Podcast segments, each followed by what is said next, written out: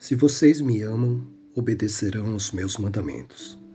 E eu pedirei ao Pai, e ele lhes dará outro conselheiro para estar com vocês para sempre o Espírito da Verdade.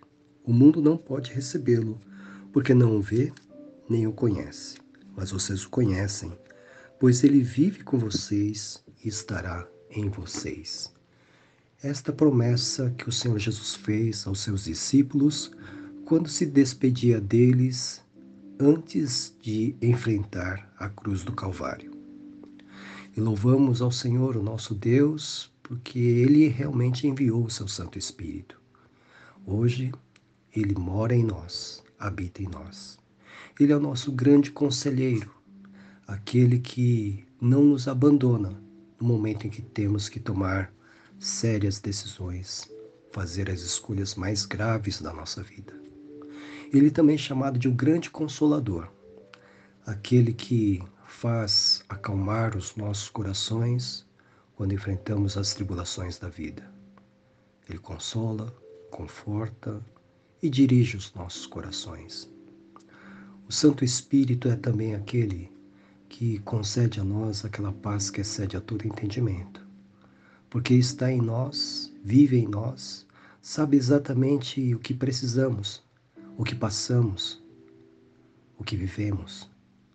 O Santo Espírito do Senhor está em nós e pode nos ajudar em todos os momentos da nossa vida. Ele é o outro conselheiro, outro da mesma espécie que Jesus. Está conosco, não nos abandona. Lembre-se sempre disso.